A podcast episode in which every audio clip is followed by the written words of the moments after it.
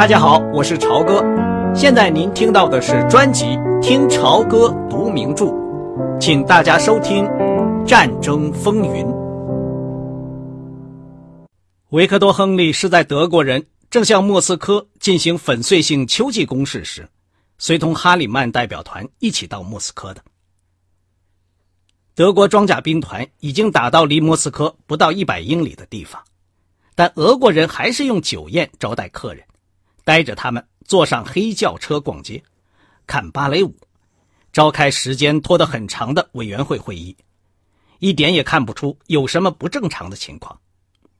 虽然在举行欢送宴会时，跟不到一星期前客人刚到莫斯科时相比，他们的行动看起来稍微快了一些。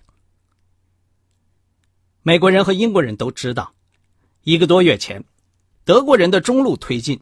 已经在斯摩棱斯克以东被迫停止，并且被迫在那里固守防御，一直到现在。在莫斯科，关于纳粹大军在中路停止前进的事情，仍然被说成是苏联军队的一个丰功伟绩，一个新的马恩奇迹。他们声称，像法国人1914年在巴黎附近30英里的地方，挡住了野蛮的德国人的前进。因而使他们失去了速胜的机会一样，红军也挡住了希特勒暴徒们的进军。他们本想在入冬之前占领莫斯科的。俄国人甚至带外国记者到中路前线，让他们参观收复的村庄、击毁的纳粹坦克，以及被击毙或者被俘的德国人。现在德国人声称，向莫斯科的进军又推进了。俄国人否认了这个消息，暂时迷惑外界的伪装，有效的掩盖了事情的真相。与当时广泛流传的说法相反，始终存在着另外一种说法，那就是认为进入俄国的德军不是全部用坦克和装甲车装备起来的，不是一支喷着火焰、杀气腾腾、叮叮当当的踏遍敌国的部队。希特勒有一个用马拖着炮的军团，数量比拿破仑的还多，但是像拿破仑的大军一样，亲苏德军是依靠兽力和步行攻进俄国的。希特勒也有一些装甲兵团，但是布置在亲苏三路大军的两边侧翼。闪击战是这样进行的：坦克师团和装甲师团。在进攻部队的两侧前面推进切入敌军防线，以突然出击的恐怖和威力把敌人压垮。步兵团尽速向装甲兵开辟的道路推进，杀伤或者俘获已经被坦克部队切断或包围的敌军。这些装甲兵团取得了很大的成功，毫无疑问，希特勒愿意使用更多的装甲兵。但是，正像他的将领们所抱怨的，他发动这一场战争太早了一点。他掌权才刚刚六年，他简直还没有把德国全部武装起来。虽然他吓人的喊叫着，好像他已经完成了这个工作，而欧洲也信以为真了。因此，与漫长的战线相比，他的装甲部队实在是太少了。八月份，三条延长的攻击线已经突击深入到苏联境内。希特勒把中路有限的装甲力量又调到南北两线，以协助两侧攻取基辅、围攻列宁格勒。这个任务完成以后，装甲兵将回到原来的位置上，并与中央军团一起发动向首都的进攻。这是一个军事作家至今有争论的问题，但是不管怎样，中路的装甲兵撤走后，中路的步兵和马拉的炮兵就不得不停下来挖壕防守，等待着起钢刀作用的装甲兵再回来。这就是新的马恩奇迹。俄国人对德军庞大的军队向首都推进途中突然停止，首先感到惊奇，然后。就是万分振奋。这时他们虽然已经被打散了，但还是进行了反击，取得了一些小的胜利。奇迹到九月底就结束了。那个时候，德国装甲兵已经回到原来的位置上，大都经过检修和加油，分成两路重新向莫斯科进军。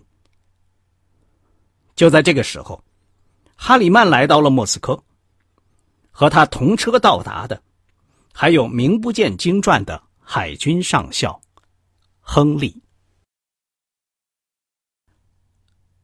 莱斯利·斯鲁特颤抖着双手。匆忙的系着领带，两次都系歪了。他把这条领带扔在一边，从衣柜里又捡出一条，最后才勉强系好了。他穿好上衣，坐在笨重的棕色皮扶手椅上，两条长腿往脚垫上一搁，点上一支烟来定定神。六月十五日，一个德国记者放弃了这一套公寓房子。匆匆忙忙的就讲好让给他了。在莫斯科，这可是算是了不起的住房，三间住房，一间厨房，一间洗澡间，还有结实的德国家具。帕米拉·塔茨波利喜欢这个地方，已经为斯鲁特和其他的一些朋友在这里做过好几次饭了。讲英语的使馆人员和新闻记者。是一小帮，他们很少与外界接触，而且闲话非常多。他们都以为这个英国姑娘和美国外交官有什么特殊的关系。斯鲁特矮胖结实的保姆瓦尔亚也以为是这样。每一次帕米拉来的时候，他总对他们微笑，踮起脚悄悄地走路。斯鲁特渴望能搞成这个关系。娜塔莉·杰斯特罗的结婚使他至今还感到痛苦，除非有新的爱情，否则没有办法医治他内心的创伤。但帕姆塔茨波利对他的献殷勤无动于衷。在巴黎时，他就知道她是菲利普·鲁尔热情的女朋友，他有他自己的一种放肆，丝毫不掩饰他的放荡。每当舞会快到天亮时，他精神也来了，兴致也高了。现在帕米拉的情绪很忧郁，她说她对她的未婚夫，一个失踪的英国皇家空军飞行员，是真心诚意的。帕姆的皮肤还像在巴黎时那样白皙，他的一张尖尖的嘴巴，加上弯曲的薄嘴唇。仍然是一朵英国式的漂亮鲜花。他穿着一套男士的毛料衣服，平底鞋，戴着眼镜。这个穿着文职人员制服的容光焕发的姑娘，曾经在一个仲夏的晚上，和菲鲁尔在一起，脱去了他的长袜，光着脚，在喷水池戏水。他把红绸的衣裙撩起了很高。这件红绸的衣裙现在还在，他有的时候还在穿。斯鲁特按照帕米拉的条件，很耐心的和他交往，希望有可能改善这种关系。但是维克多·亨利海军上校的到来，从他那里抢走了帕米拉。无论他再答应什么条件，也不行了。他向和亨利在一起的帕姆看一眼，就知道他看见的是一个正在恋爱的女人，对失踪的空军飞行员多么忠贞呐！至于亨利海军上校，这个身材短短、面色发黄、带着疲倦的样子、五十岁左右的家伙，在他这位外交官看来，就像漫画里的一个无名的军人。他的谈话很简短。干起本行的事儿来非常敏捷，一张没有表情的脸结实而苍白，甚至很难说亨利是不是喜欢帕米拉·塔斯波利。看不出他对帕米拉流露出来的深情的注视有什么反应。他摸不透这个中年的笨家伙有什么可爱的地方能够吸引住这个年轻的英国妇女，他也一直不明白。娜塔莉·杰斯特罗为什么会迷恋这个人的儿子。莱斯利·斯鲁特想，命运给了他一碟奇怪而难以消化的苦菜，一开始败于儿子，现在又败于他的父亲。在他自己看来，这两个人都不配做他的对手。拜伦·亨利至少还是个年轻漂亮的小伙子，这改变了斯鲁特关于聪明女人对迷人的外表是不是敏感的一些想法。但是拜伦父亲的外表，可没有什么迷人的地方。这个人的唯一可取之处，是还有一头厚厚的黑发，同时他的腰板挺直，说明他为了使外表端正，很下了番功夫。但是他的看起来疲劳而带着皱褶的眼睛，粗糙的双手，有了皱纹的嘴角和迟缓的动作，都说明他已经上了些年纪。斯鲁特约好了到民族饭店去和斯坦德莱海军上将及亨利海军上校会齐，然后去克里姆林宫参加宴会。他将给他们当翻译。这个即将来到的特殊荣誉，并没有使他感到高兴。他好像有某种因不祥的预感而恐惧的情绪。德军进犯的开始几个星期，斯鲁特的胆小的本性。就像有些人刚得甘草热或者高血压病一样，并没有显示出来。斯鲁特是一个崇拜苏联的人，他相信喇叭广播的消息，并且硬说德国人宣布的胜利是一种宣传。在他和德国人之间相距六百英里，中间还有一亿俄国人，而更主要的是有伟大的红军，就连德国空军想飞到这儿也太远了。从他这胆小如鼠的晴雨表，能够看出莫斯科天气晴朗，有阳光，情况看起来很好。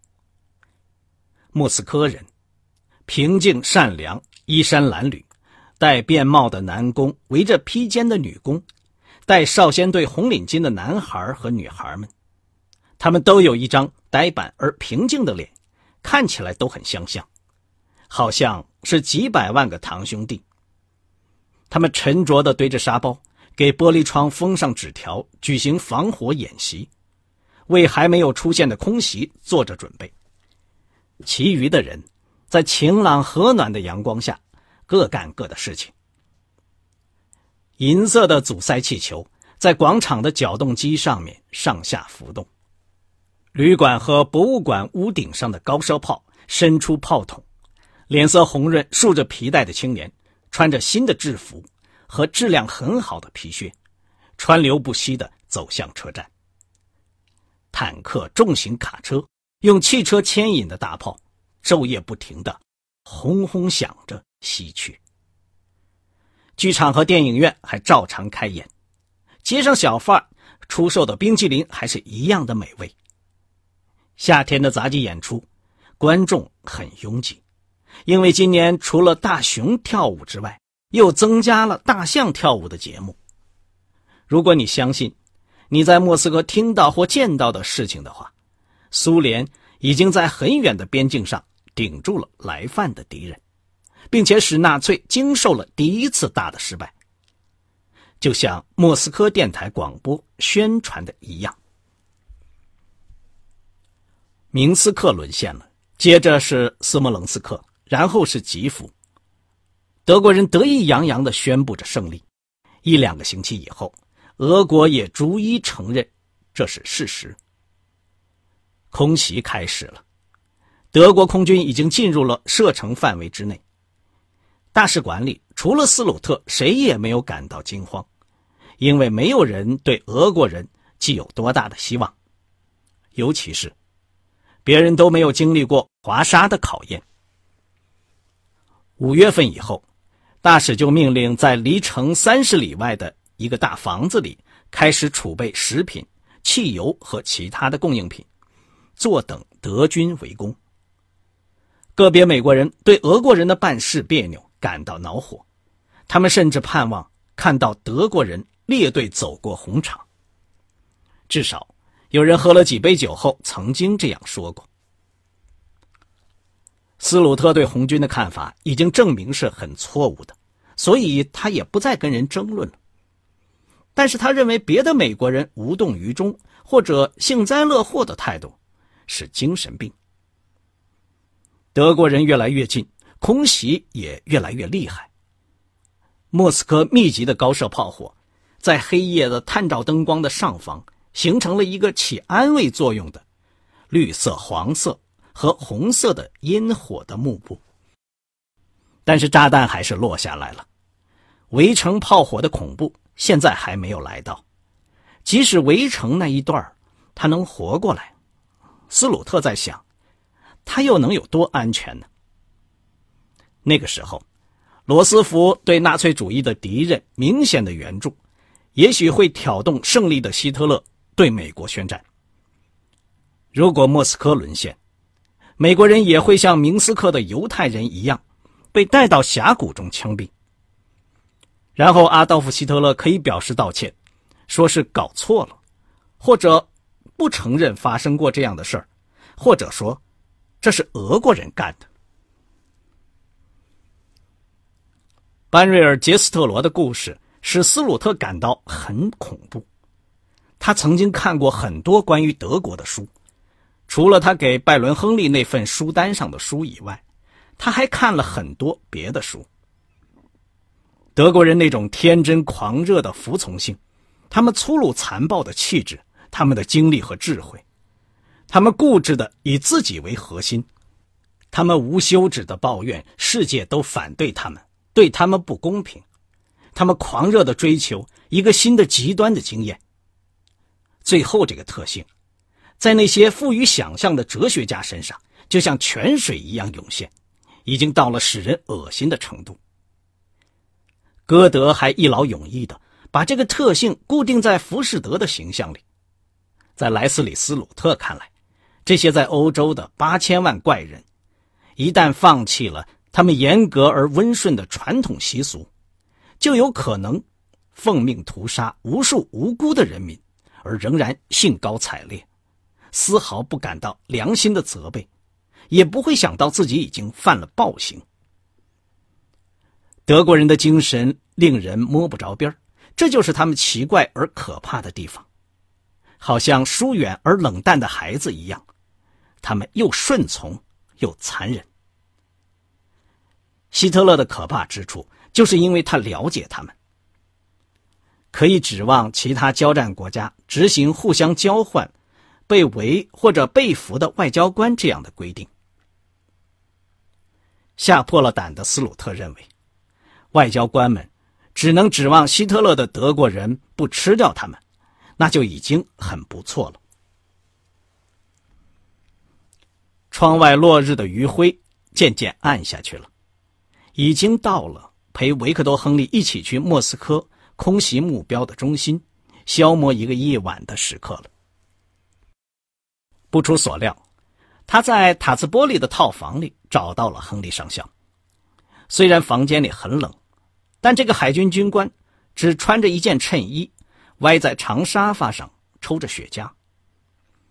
帕米拉在雪花石的维纳斯像的上方盖着红灯罩的灯下，正在往一件有皱褶的蓝色上衣上缝着金色的条。嘿，好了。亨利说：“帕米拉说，纽扣也松了，你可不要让它掉在克里姆林宫地板上，到处都是。喝点威士忌，就掺自来水吧，莱斯利。”斯鲁特看了看表，在椅子边上坐下来。“不了，谢谢。但愿你没有喝的太多，上校。你要是去吃俄国饭的话，最不需要的就是酒。”亨利嘟囔了一句：“这还用你说？我一点也没有喝。”帕米拉在缝着衣服，维克多·亨利抽着烟。这位外交官感到自己在屋子里是多余的。他不断的看表，最后咳了一声说：“ 我说好六点钟在走廊上等海军将军，现在还差十分钟，我现在就去等他。一会儿你也来吗，上校？”一定，亨利说：“你看起来很镇静，莱斯利。”帕米拉说：“要真是让我去克林姆林宫的话，我早就坐不住了。”亨利上校看起来很镇静，斯鲁特说：“他呀。”帕米拉说：“他就是个机器人，机器的人，突突，冲冲，叮当。”我还需要一个新电瓶，亨利说：“也许阀门也要修一修。”这种亲切的玩笑使斯鲁特更感到自己是多余的。好吧，请十分钟内就过来，他说。帕米拉说：“还有两个扣子，真是混！我已经扎了两次手指了，我就是不会做针线活。”旅馆前面停着一排粗笨的黑色轿车，这是不常有的事情。自从战争开始以来，莫斯科宽阔的林荫道和广场上，本来为数不多的汽车已经减到了零。傍晚，莫斯科人照常成群的出来散步，他们好奇的望了望车子，但没有停下来傻看。戴黑帽、穿黑皮夹克的汽车司机和保卫人员。站在车子边上，美国人称他们为“基督教青年会的男孩们”，他们都是秘密警察。看来人们都不喜欢在他们身边逗留。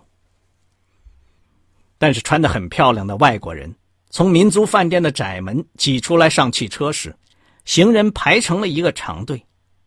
这群安静的旁观者友好的睁大了眼睛，盯着美国人的脸、衣服。和他们的皮鞋。刚才您听到的是《听潮歌读名著：战争风云》，谢谢您的收听，我们下次节目再见。